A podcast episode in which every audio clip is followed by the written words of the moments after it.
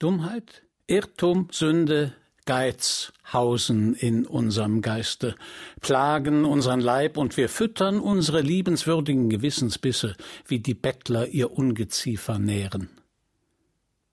Störrisch sind unsere Sünden, unsere Reue schlaff. Wir lassen unsere Geständnisse uns reichlich zahlen und wandern fröhlich dann den Schlammpfad wieder, zuversichtlich, als wüschen Pfeile Tränen all unsere Flecken ab. Satan, der dreimal große ist es, der auf dem Pfühl des Bösen lange unsern Geist wiegt, den Verzauberten, und das reiche Metall unseres Willens löst dieser hocherfahrene Alchemist in Rauch auf. Der Teufel hält die Fäden, die uns bewegen. Widriges scheint uns verlockend. Mit jedem Tag tun wir Höllen ab einen weitern Schritt, doch ohne Grauen, durch Finsternisse voll Gestank so wie ein armer Lüstling, der den zerquälten Busen einer abgelebten Metze küsst und isst, so im Vorbeigehen stehlen wir heimlich eine Lust uns, die wir auspressen, fest wie eine alt gewordene Orange.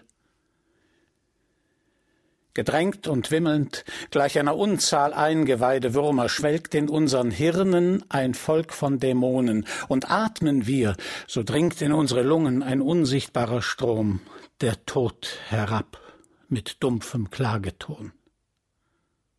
Wenn Notzucht, Gift, Dolch, Brand noch nicht mit ihren hübschen Mustern den banalen Stickgrund unserer jämmerlichen Geschicke zierten, so nur weil es unserer Seele leider dazu an Kühnheit fehlt. Doch unter den Schakalen, den Panthern, den Hetzhündinnen, den Affen, den Skorpionen, Geiern, Schlangen, den Untieren allen, die da belfern, heulen, grunzen, kriechen in der ruchlosen Menagerie unserer Laster, ist eines hässlicher und böser noch und schmutziger ob es gleich keine großen Glieder reckt, noch laute Schreie ausstößt, zertrümmerte es gern die ganze Erde und gähnend schluckte es die Welt ein. Die Langeweile ist's. Das Auge schwer von willenloser Träne träumt sie von Blutgerüsten, ihre Wasserpfeife schmauchend. Du kennst es, Leser dieses zarte Scheusal. Scheinheiliger Leser, meinesgleichen, mein Bruder. Spleen und Ideal. Segen. Wenn auf Geheiß der höchsten Mächte der Dichter in dieser öden Welt erscheint, bricht seine Mutter voll Entsetzen in Lästerungen aus und ballt die Fäuste gegen Gott, den sie dauert. Ach, was hab ich nicht ein ganzes Knäuel von Vipern geheckt, statt diese Spottgeburt zu nähren. Verflucht sei die Nacht der kurzen Lüste, in der mein Leib zur Buße dies empfing weil du mich auserwählt hast unter allen Weibern, meinem kläglichen Gatten ein Greuel zu sein, und weil ich dies verkrüppelte Scheusal nicht wie einen Liebesbrief ins Feuer werfen kann, so will ich deinen Hass, der mich erdrückt, auf das verfluchte Werkzeug deiner Bosheit übertragen und dieses ärmliche Bäumchen so verkrümmen, dass es seine verseuchten Sprossen nicht treiben kann. So schlingt sie den Geifer ihres Grolls hinab, und nicht begreifend, was der Ewige plant, häuft sie am Grund der Hölle selbst den Scheiterhaufen, der den mütterlichen Freveltaten vorbestimmt ist. Das Kind jedoch hat unsichtbar ein Engel in seinen Schutz genommen. Sonne trunken wandert der Enterbte, jeder Schluck und jeder Bissen munden ihm wie Ambrosia und roter Götterwein. Er spielt mit dem Wind, spricht mit der Wolke und singend zieht er trunken seinen Kreuzweg hin. Der Geist, der ihm auf seiner Pilgerreise folgt, weint, als er ihn wie einen Vogel der Wälder unbekümmert sieht. Alle, die er lieben will, betrachten ihn mit Argwohn oder aber, aus seiner Ruhe ihre Dreistheit schöpfend, eifern sie um die Wette, wer ihm einen Klagelaut entrisse und erproben ihre Grausamkeit an ihm.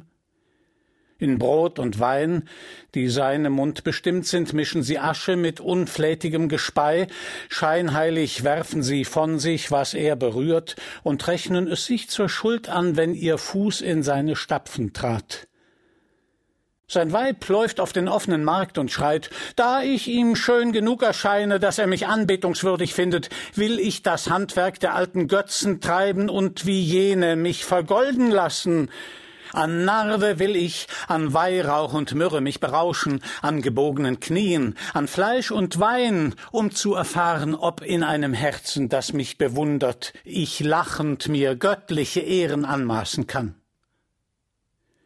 Und wenn ich dieser ruchlosen Possen überdrüssig bin, leg ich ihm meine zarte und starke Hand auf, und meine Nägel, den Krallen der Harpyien gleich, werden zu seinem Herzen sich einen Weg zu graben wissen. Wie einen sehr jungen Vogel, der zagt und zittert, will ich dies Herz ganz rot aus seiner Brust ihm reißen und es verächtlich meinem Lieblingstier zum Fraß vorwerfen. Zum Himmel wo sein Auge herrlich einen Thron erblickt, reckt unverstört der Dichter seine frommen Arme, und seines lichten Geistes weite Blitze lassen ihn das Toben der Völker nicht gewahren. Sei gepriesen, mein Gott, der uns das Leiden gibt als ein göttliches Heilmittel wider unsere Unreinigkeiten, als das beste und reinste Elixier, das die Starken vorbereitet auf die heiligen Wonnen. Ich weiß, dass du dem Dichter einen Sitz bestimmt hast in den seligen Rängen der heiligen Legionen, dass du ihn einlädst zu dem ewigen Fest der Throne, der Kräfte und Herrschaften.